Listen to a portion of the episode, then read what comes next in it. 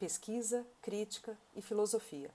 A lua em Virgem, em trígono com Júpiter, me trouxe um livro de Emanuele Coutia, A Vida das Plantas.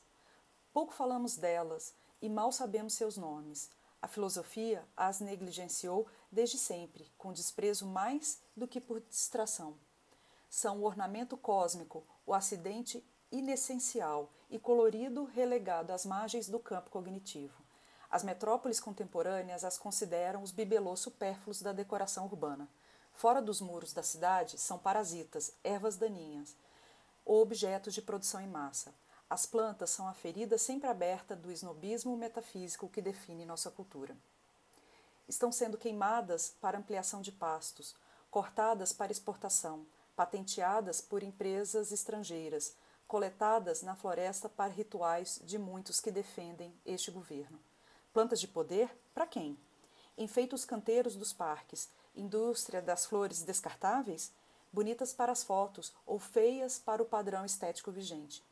Crescem nas frestas das calçadas, baldias, daninhas, sobem pelos cantos, umas sobre as outras, centenas de espécies numa massa verde que chamamos mato.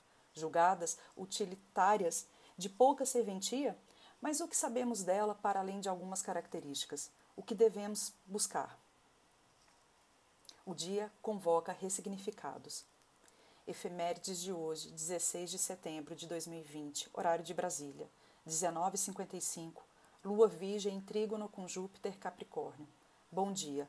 Horóscopo é de Faetusa, na minha língua, Maria Tereza.